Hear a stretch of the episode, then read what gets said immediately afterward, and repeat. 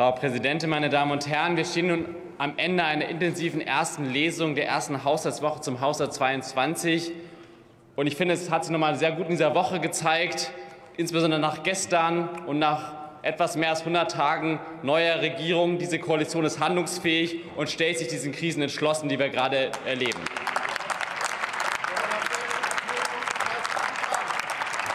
Kabinett hat einen Haushalt vorgelegt, der auf zentrale Krisen eingegangen ist, auf die Corona-Pandemie, auf die Klimakrise. Und jetzt haben wir eine schreckliche neue Krise mitten in Europa.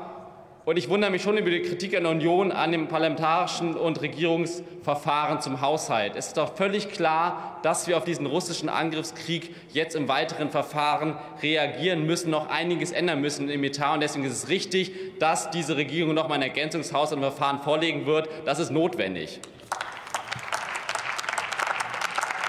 Denn wir stellen diesen Haushalt in eine der schwersten Krisen in Europa seit dem Zweiten Weltkrieg auf. Es ist der größte Landkrieg in Europa seit 1945. Und natürlich können wir und die Regierung jetzt noch nicht alles wissen, was wir konkret heute noch äh, finanzieren müssen in den nächsten Tagen. Wir haben heute den 25. März 2022, der 30. Tag des Krieges. Und wir wissen noch nicht konkret, was wir alles finanzieren müssen. Aber wir wissen sehr konkret, wir werden nicht tatenlos zusehen. Wir werden nicht Business as usual machen. Wir werden das, wir werden entschlossen handeln und das, was notwendig ist, auch konkret finanzieren.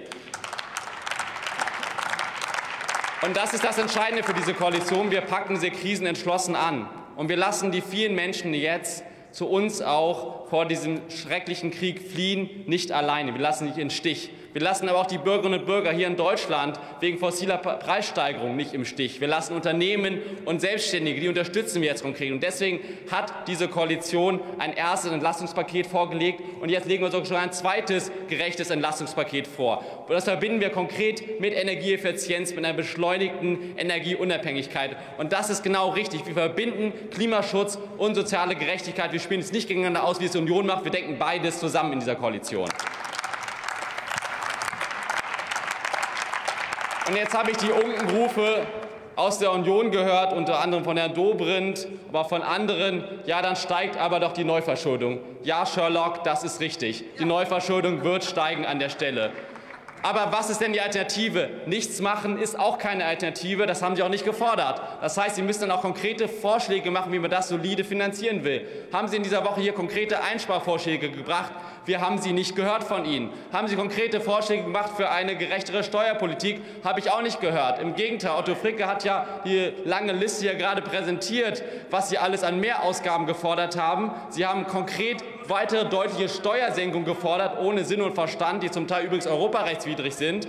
Und da will ich mal konkret sagen, so geht keine seriöse Finanzpolitik. Man kann nicht man kann nicht neue Kredite hier kritisieren, gleichzeitig strukturelle hohe Steuersenkungen fordern und dafür keine Gegenfinanzierung anbieten. Man kann die Prinzipien von Logik und Mathematik nicht außer Kraft setzen, liebe Union. Das ist eine Budo-Finanzpolitik, die Sie hier im Bundestag machen.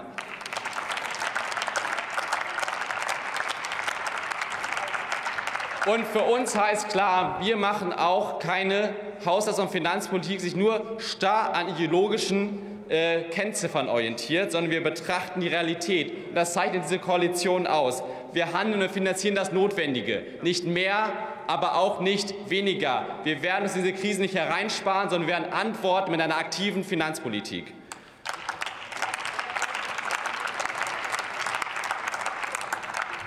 Und ich glaube übrigens, dass wir auch finanziell durch diesen äh, Angriffskrieg von Wladimir Putin gegen die Ukraine vor ganz neuen finanziellen Herausforderungen in Europa stehen. Der Bundeskanzler hat äh, zu Recht von einer Zeitenwende gesprochen. Das betrifft extrem viele Bereiche in Deutschland und in Europa. Und eine Zeitenwende heißt nicht, dass sich alles in ein paar Monaten danach wieder vorbei ist, sondern vollzieht sich längerfristig. Und wenn wir jetzt sehen, was das auch für Folgen auch schon für unsere Gesellschaften hat, dann sehen wir, dass wir massive wirtschaftliche und soziale Folgen haben. Dass viele Menschen zu uns kommen, denen wir hier Zuflucht und Integration anbieten wollen.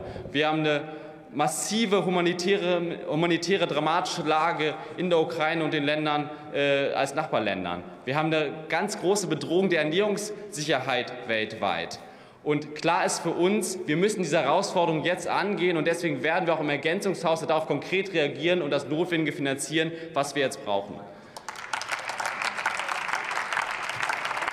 Aber ich will auf einen anderen Punkt noch hinaus. Diese Folgen, von denen ich gerade gesprochen habe, die werden nicht einfach am 31.12.2022 vorbei sein und dann ist alles so wieder wie vorher und wir kommen zurück zu einem Status quo und Normalität davor. Das wird es nicht sein. Ich traue mir jeweils aktuell keine Prognose zu, ob wir im nächsten Jahr angesichts der Pandemie, auch des schrecklichen Krieges und seiner Folgen wieder in einen finanziellen Normalzustand in Deutschland und Europa kommen werden. Auch aktuell hat die Europäische Kommission klar gesagt, dass sie zu Recht überlegt, die Ausweichklausel für den Stabilitäts- und Wachstumspakt auch 2023 wiederzuziehen. Und es kann daher aufgrund der Realität sehr gut sein, dass wir auch in Deutschland 2023 wieder die Notfallregel der Schuldenbremse ziehen müssen. Und ich sage sehr konkret, niemand hier wünscht sich das, weil das bedeutet, dass wir weiter in einer krisenbedingten, notfallbedingten Lage sind. Aber wenn es so sein wird, dass wir weiter in einer finanziellen Notlage sind, dann müssen wir auch entsprechend handeln und entschlossen auch das finanzieren, was notwendig ist.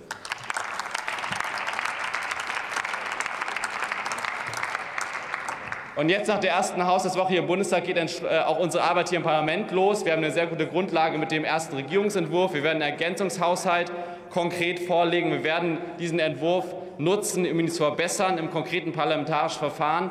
Und ich will auf einen Punkt noch einmal hinweisen. Wenn wir zu Recht viel Geld zur Verfügung stellen, dann werden wir als Haus ja doch darauf achten, dass das Geld wirksam und effizient auch eingesetzt wird. Also die Häuser müssen mit dem Geld auch sinnvoll umgehen. Auch das werden wir im Haushaltsausschuss konkret kontrollieren.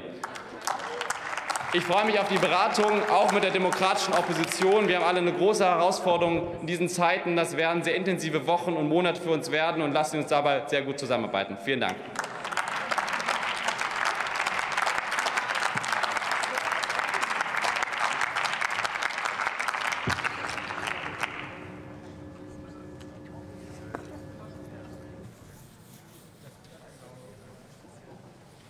Das Wort